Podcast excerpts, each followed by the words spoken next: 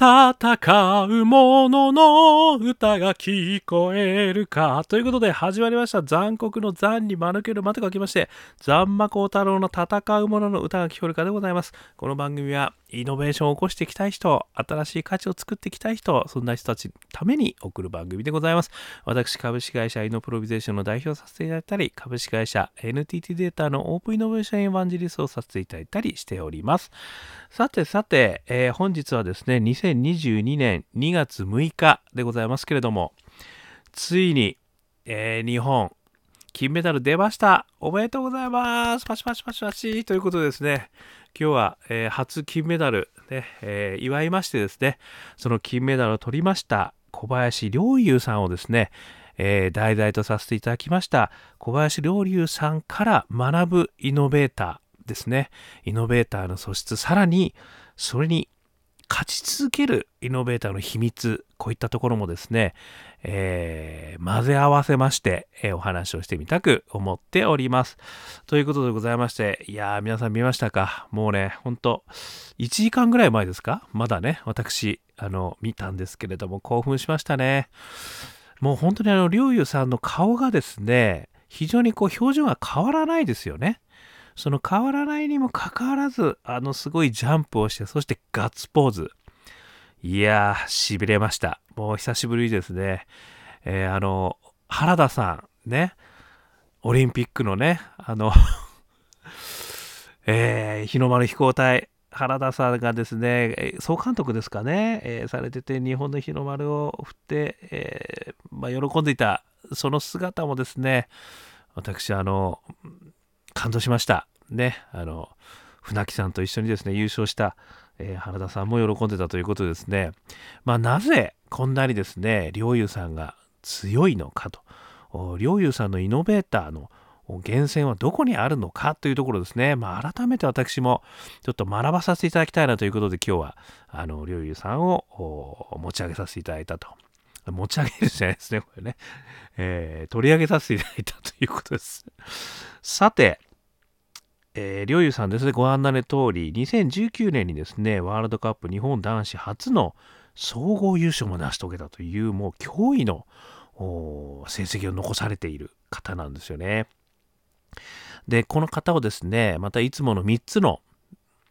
フレームでですね、イノベーターフレーム、これでちょっと語ってみたいというふうに思っています。えー、いつもの通りですね、1つ目がパッションでございますね。どんなえー、情熱の源があったのか、それから2つ目が仲間ですね。どんな仲間と一緒にやることができたのか、そして3番目が大義ですね。どんな大義を目指しているのか、まあ、目的を目指しているのか、ね。この3つからですね、こう、イノベーター陵侑さんがですね、こう、あぶり出されるとともにですね、えー、陵侑さんのイノベーターから学ぶことがたくさんあるんじゃないかというふうにあの思ってるということでございます。さて、まず1つ目のパッションでございますけれども、これはですね、一言で言うと楽しいですね。えー、これはですね、あのインタビューの方でですね、あの記事を見させていただきまして、えー、2つの記事をですね、ちょっと参考にさせていただいてます。えグローウィング、すべてのスポーツにエールを。インタビュー。若き天才ジャンパーはなぜ飛躍したのか。快挙の裏にあったメンタルの成長ですね。それからもう一つがですね北海道新聞。え電子版。小林陵侑王者の秘密。佐藤大吾これは何でしょう。安保翼さんというんでしょうか。ちょっとあの読み方分かりませんけれども、えー、2019年3月14日掲載。この2つのですね記事をちょっと参考にさせていただいてます。でこのまずパッションのですね楽しいと言われていたのはこの記事の中で見るとですねあのやっぱり非常にジャンプの魅力ですねこれは遠くに飛ぶことで、え非常に楽しかったということをですねあの言われているんですよね。でもともとですねあの4人兄弟で次男ジャンプ一家ということで5歳からスキーを始めて小学校1年生でジャンプを始めたらしいんですけれどもあの地元のですね岩手県なんですけどタレント発掘育成事業ですね。こちらの方でいろんな競技はやらせていただいたんだけれどもこのジャンプがですねやっぱり一番面白かったと。ここのコメントとしてはですねどのスポーツも楽しかったけど一番楽しかったのはジャンプでした。ってこと言われてるんですよね。なのでやっぱりそのすごくこのジャンプが楽しい。ね、前にもあの何回もお話してますこの情熱の源ですね。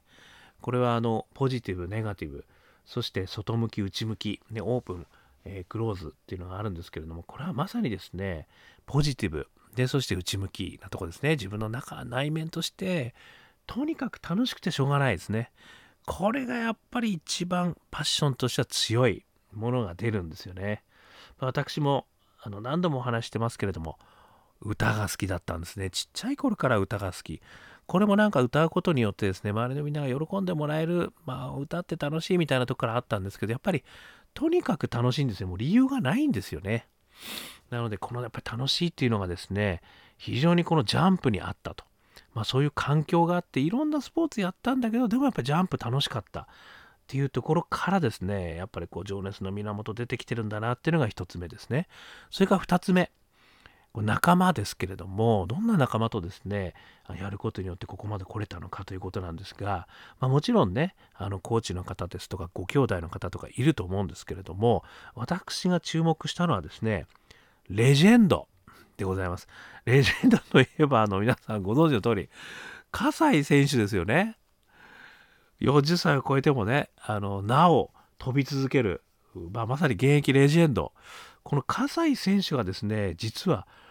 この陵侑さんを見抜いて入れ込んだらしいんですよね、ジャンプの世界に。なんかそれまではですね、どうやら複合のジャンプをやってたらしいんですよね。で、そこでですね、どうやらこの、葛西選手がですね、あのこの見かけて、えっ、ー、とね、盛岡の中央高校で国体の複合少年を連覇したのがジャンプ界では、連覇したが、ジャンプ界では無名だったと。で、この秘めた才能を見抜いたのは葛西だったって書いてるんですよね。で、熱心に入社を誘って、ジャンプ専念を提案したと。で、まあ、笠西さんはその土屋ホーム総監督だった川本さんにですね、才能があるから採用してほしいと、直訴までしたらしいんですよ。これがまさに運命の出会いですよね。そしてですね、あの、この実はレジェンドの技術も習得したっていうふうにあの言われてまして、こう土屋ホームでね、あの選手兼監督の笠井さんが言うにはですね、僕が2年前の夏に教えた踏切でスリップしない極秘の技術をついに身につけたって言ってるんですよ。ですので、実はこの笠井さんの存在ということがですね、めちゃくちゃ大きいように、あの、この記事からは私は読み取れましたね。でですね、ここで私が思ったのは、あの、以前ですね、超一流になるためには努力か才能かということでですね、これあの、アンダース・エリクソンさんという方が書かれた本で、あの、役がですね、土方、土方ですかね、えー、ナミさんという方なんですけど、文春インブックから2016年8月20日に出てる本なんですけど、この中で私があの、すごくお気に入りのあの、まあ、3つのフレームっていうのをあの抜き出して私はよくお話しさせていただくんですけどこれはですね1つ目のフレームは一流の人に習うなんですよ。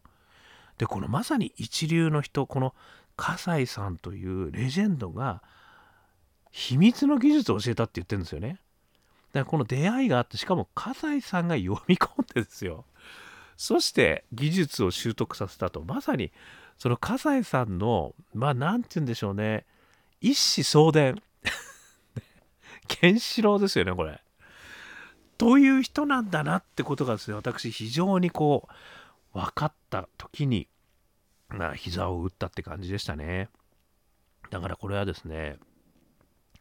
私がね、提唱する3つのフレームの仲間のところにですね、これが実はレジェンドがいたと。そしてそのレジェンドから直伝で教わってさらにそれを習得したということがあったというところがですねこれがまた驚きですよねだからこの仲間ね、これはあのある意味恵まれたのかもしれないし運命なのかもしれないし引き寄せたのかもしれないし何とも言えないですけれどもまあセレンディピティとしか言いようがないかもしれませんねもしかしたら。なので、まあ、ここがですね、こういった仲間の方々と出会えたということがですね、もちろん、陵侑さんのね、才能もあるし、努力もあるとは思うんですけれども、非常に大きかったんじゃないかというのがですね、今回学ばさせていただいた大きなポイントでございます。そして大義ですね、3つ目の大義。項目としては大義なんですけどもこれはですねジャンプの普及なんですよねでこのインタビューの中で言ってたのは都心部でもジャンプ競技を始めたいと思ってくれる子どもたちが増えればいいなと思っていますっていうことを言われてるんですよねだか確かにですねあの私も北海道ね札幌で育ちましたのでスキーはめちゃくちゃ身近なんですよね。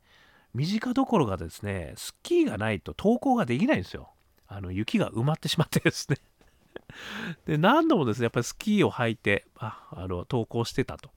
いうことで、まあ、足と同じような状況にあったスキーだったんでものすごい身近ですし近所の山でですねジャンプもやってました。ねこんなあの本格的じゃないですよ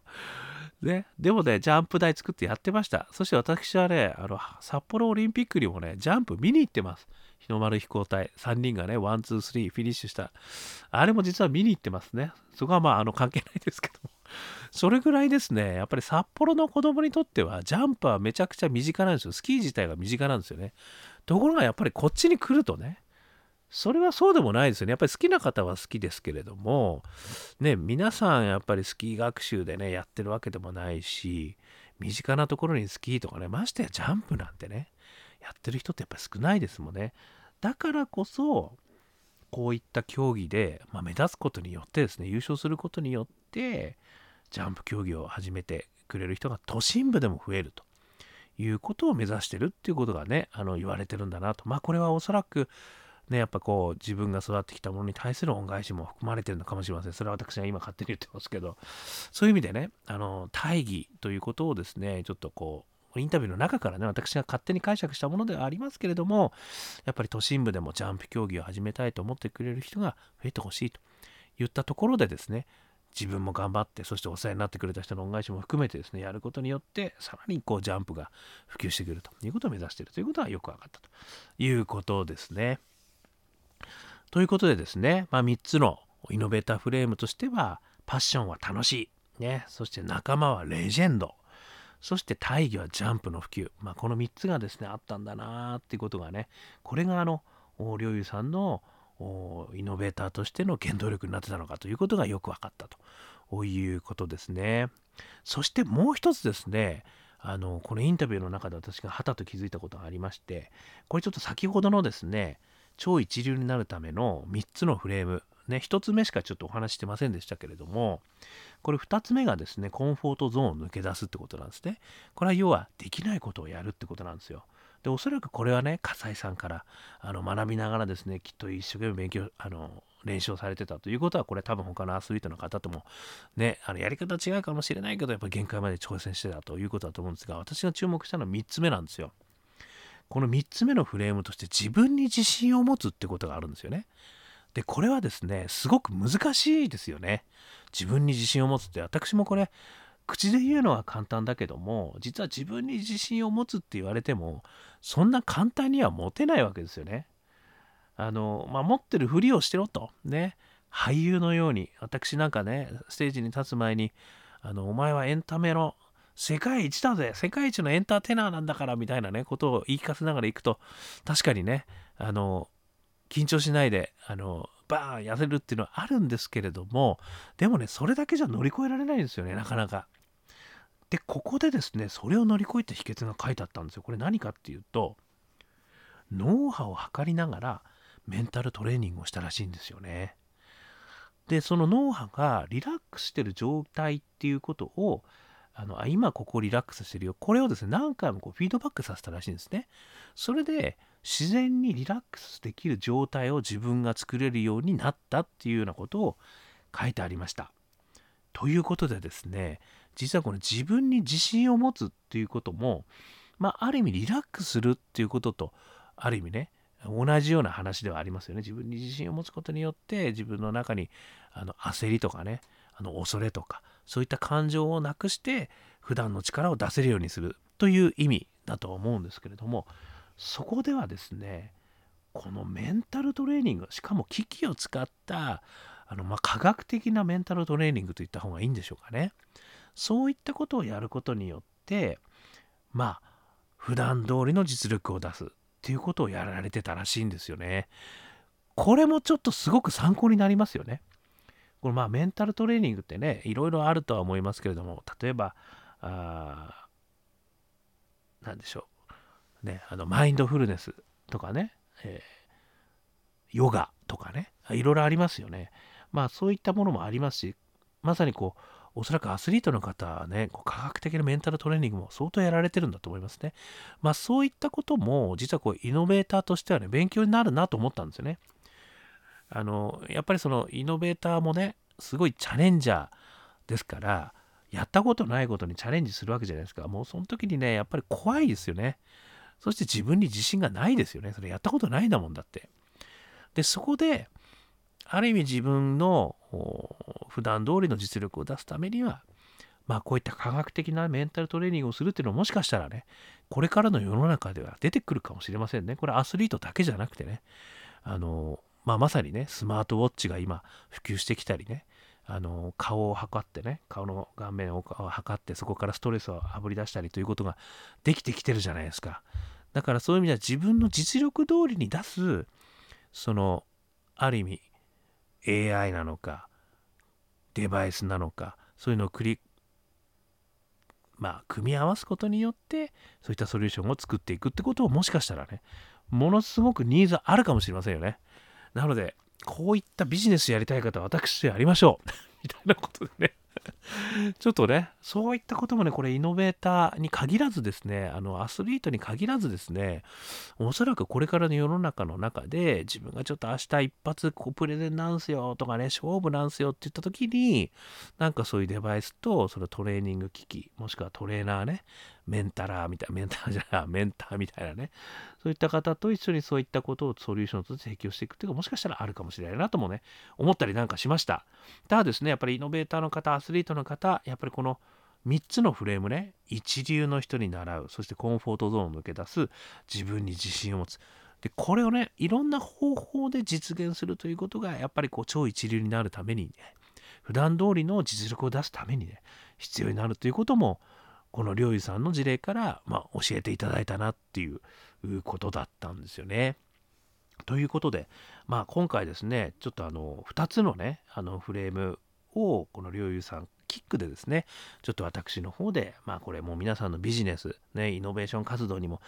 これは絶対役立つなということでですね、ご紹介させていただきましたね。あの、苦しくなったら、りゅうさんをちょっと思い出しましょう。えー、一つ目はパッション。やっぱりこう楽しいことをやる。これが大事だよっていうこと。それから2番目、仲間。レジェンド。ね。これはたまたまレジェンドと、ものすごいネットワークがあったというセレンディピティがありますけども、あなたのレジェンドがもしかしたらあるかもしれませんね。そういったセレンディピティをやっぱり拾っていく。ね、もしくは発信して積極的に見つけていくっていうことがやっぱり大事なんだなってことですね。そして3つ目、大義。ね、ジャンプの普及というのはありましたけれども、やっぱり自分が活躍すること、それで周りの人たちがね、喜んでもらう。もしくはそこにね、新しい付加価値がつく。ね、まあ自分の生き様をね、見て、なんか新しいステップが世の中に生まれてくるみたいなね、なんかそんなこともね、やっぱりこうモチベーションの一つになるんじゃないかなというふうに思いました。そしてね、えー、超一流になるために3つのフレーム、一流に習う。ね、これは笠井さんが育ったということね、それからコンフォートゾーンを抜け出す。ね、レジェンドの技をこれ習得するのに多分どんだけ苦労したんだろうというふうに思います。そして3つ目、自分に自信を持つ。一つの方法としては、メンタルトレーニングをね、やっぱりしていくと。えー、そういったことも一つヒントとなるんじゃないかなというふうに思いました。ということでですね、えー、今日は金メダルおめでとうございますということでですね、あのー、鈴木亮優さん、ね、本当におめでとうございますね。私が、あの、どんな上山目線で言ってんだっていう話でございますけれど、もう一ファンとして、もう大ファン、さらなる大ファンに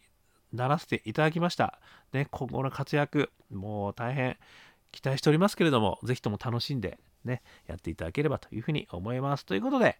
感動ありがとうございました。感謝申し上げますとともにですね、えー、このチャンネルはイノベーターの皆さんにですね、えー、ぜひともいろんなあイノベーターになっていただくためのコツをですね、えー、少しでも参考になるお話をしておりますので、よかったらアンカー .fm 登録してみてください。毎日配信されます。